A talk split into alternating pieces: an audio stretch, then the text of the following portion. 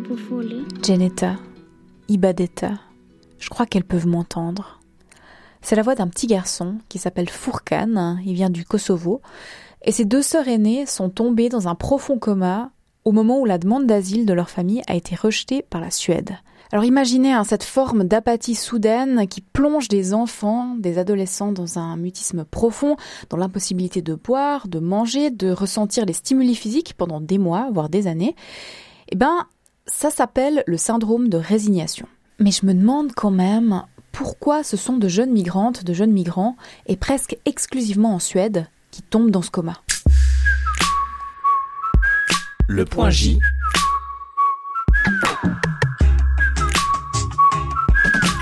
Hello, c'est Jessica Vial.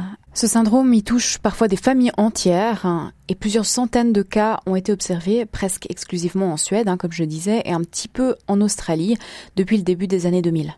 C'est super intriguant quand même. Alors, moi j'ai rencontré Sidney Gauthier. Il est psychologue associé à l'unité transculturelle du service de psychiatrie de l'enfant et de l'adolescent au CHUV et il s'est lui aussi interrogé sur ce mystérieux syndrome.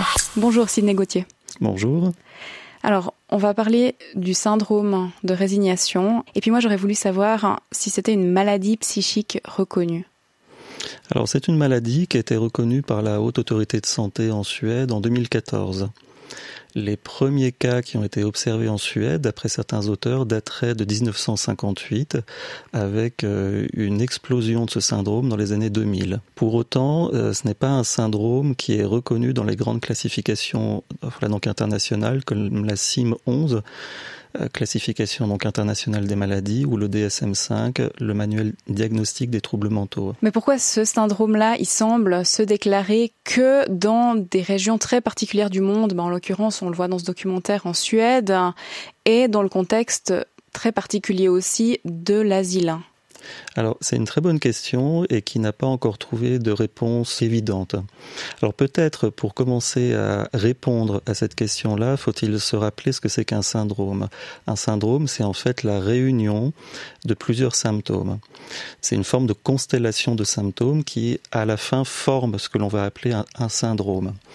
En fait, l'ensemble de ces symptômes sont déjà connus par la psychiatrie. On les rencontre à la fois dans des questions qui sont liées donc à l'asile, mais pas que, au fond, dans toute la psychiatrie. Et ce qui est original, c'est ce rapprochement de tous ces symptômes qui forment pour le coup une certaine unité qui est ce syndrome de résignation. Alors effectivement, sous cette forme-là, il est repéré quasiment qu'en Suède. Pas que, il y a visiblement eu quelques cas aussi ailleurs qu'en Suède, mais très majoritairement. Alors on peut se dire, est-ce que c'est un syndrome euh, culturel? Euh, Dans le DSM-5, donc dans le manuel diagnostique des troubles mentaux, vous avez en fait la reconnaissance de syndromes culturels. Autrement dit, ce sont des syndromes qui sont propres à une région du monde. C'est une hypothèse et néanmoins personnellement je ne crois pas à cette hypothèse-là puisque si on parlait d'un syndrome qui n'existe qu'en Suède, à mon sens il devrait toucher d'abord les enfants suédois et non pas effectivement des enfants qui relèvent de l'asile et qui viennent de plusieurs pays relevant de l'asile. Même si euh, chez ces enfants-là on retrouve une majorité qui viennent des Balkans, mais encore une fois pas que, il y a aussi des jeunes Afghans, il y a des jeunes Érythréens. Donc on ne trouve pas d'unité explicative. Le seul point commun de tous ces enfants, c'est effectivement qu'ils relèvent de l'asile. Et euh, ce qui interroge peut-être aussi les conditions d'asile. Justement, est-ce que les personnes issues de l'asile, particulièrement les enfants, euh, sont vulnérables à des traumatismes comme celui-ci? Alors, ils sont particulièrement vulnérables. Ce que l'on sait par la littérature sur ce syndrome de résignation, c'est qu'en fait, il touche principalement des enfants qui sont déjà porteurs d'un stress post-traumatique ou d'une dépression aiguë.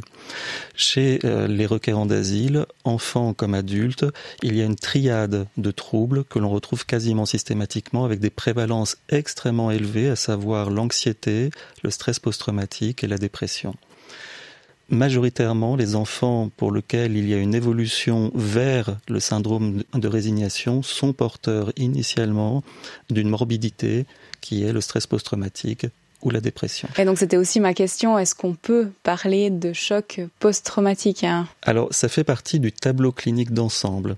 Voilà, ça s'inscrit euh, sur un terrain qui est favorable, qui est effectivement la présence antérieure d'un stress post-traumatique ou d'une dépression aiguë. Et ensuite, il va y avoir en fait ce que l'on appelle dans la psychiatrie un facteur précipitant qui est le rejet de la demande d'asile, qui vient pour le coup euh, accélérer la rentrée dans la pathologie. Mais il y a déjà une pathologie existante, mais qui n'a pas été prise en compte visiblement dans ce que j'en comprends de la littérature, autrement dit, euh, qui n'a pas été traitée. Alors le point commun entre les familles où l'on observe ce syndrome, c'est souvent un passé douloureux, d'exil, une rupture du sentiment de sécurité, si on veut, et c'est ce qu'explique la réalisatrice Dea Ginovsi qui a rencontré plusieurs fratries avant de faire la connaissance de Fourkan, Geneta et Ibadeta. Je vais revenir sur son expérience en fin d'épisode, comment elle a pu capter leur intimité, et puis la révélation assez surprenante que lui ont fait les deux jeunes filles euh, quand elles se sont réveillées. Est-ce que des phénomènes euh, similaires à celui-ci de traumatisme qui provoquent euh, par exemple une apathie ont déjà été observés en Suisse? Alors oui, puisque si je reviens sur la question du syndrome, le syndrome étant justement cette constellation de symptômes, oui, bien sûr, tous les symptômes qui sont présents à l'intérieur de ce syndrome de résignation sont présents dans la psychiatrie générale.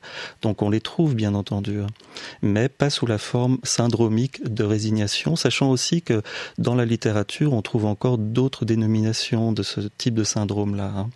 Mais en tout cas, on ne trouve pas d'équivalent strict du syndrome de résignation en Suisse, mais on trouve effectivement effectivement des phénomènes d'apathie, de catatonie, euh, de mutisme, de retrait social, euh, d'internalisation des troubles. Enfin, il y a toute une gamme de symptômes qui sont présents, mais euh, qu'on ne va pas forcément retrouver ensemble, unis, sous la forme d'un syndrome. D'accord, et ça, on le retrouve aussi dans le domaine de l'asile?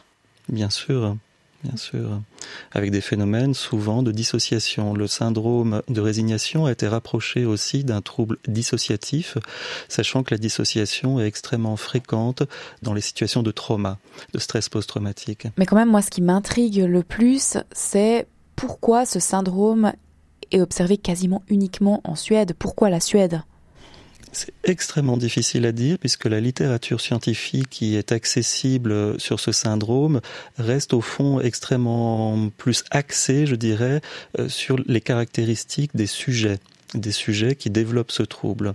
Mais il manque à mon sens une grande étude beaucoup plus systémique qui expliquerait effectivement l'interaction du contexte avec ces sujets.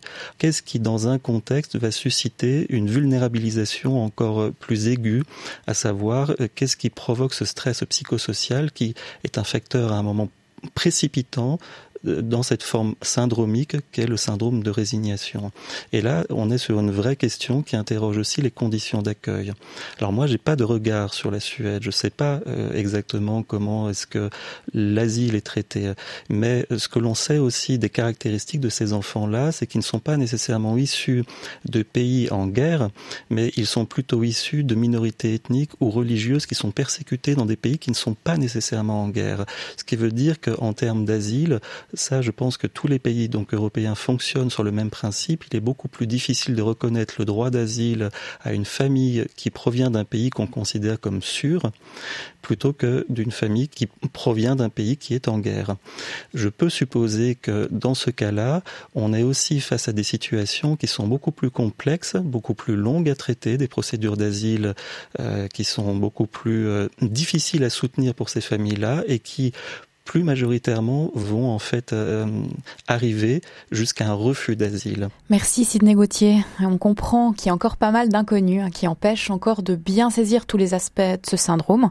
Quelque chose d'assez frappant, si on prend le cas des protagonistes de Réveil sur Mars, c'est qu'Ibadeta et Geneta Demiri se sont réveillés à six mois d'intervalle, après 50 comas pour l'une et trois pour l'autre. Et c'est arrivé quelques semaines après que la famille a reçu un permis provisoire. Alors, Dea Ginovsi, elle n'a pas filmé ce réveil, mais elle est retournée en Suède plus tard. Dans le 1245 de la RTS, elle explique le lien qu'elle a tissé avec cette famille. Elle fait qu'au moins une des deux jeunes femmes, dans son mutisme, a remarqué sa présence. La famille d'Emiry, c'était toujours un peu la famille que je voulais vraiment rencontrer, parce que pour moi, c'était important de pouvoir communiquer sans traduction. Donc vraiment, euh, de pouvoir parler albanais avec eux. Euh, je savais que c'était une situation très difficile. Il fallait créer une vraie intimité avec cette famille. C'était important pour moi de ne pas avoir de barrière de compréhension. Et, euh, et donc j'ai rencontré d'autres familles qui avaient vécu des choses euh, différentes. Il y avait une famille yézidi aussi, une famille russe, une famille arménienne. On voit que c'est souvent lié au fait que ce sont des minorités, souvent religieuses ou ethniques. Euh, donc il y a un peu ce point en commun entre les différentes familles, mais c'était pas la seule. Et donc c'est ça qui était aussi assez choquant, c'est que c'est de voir que dans plusieurs familles, tu pouvais avoir un ou deux enfants qui étaient dans cet état-là. J'y suis retournée euh, en Suède pour les, les, rencontrer pour la première fois, vraiment euh, alors qu'elles étaient euh, réveillées. Quand j'ai commencé à parler, le père d'Ibadeta lui a demandé si elle me reconnaissait. Elle a dit oui, la voix.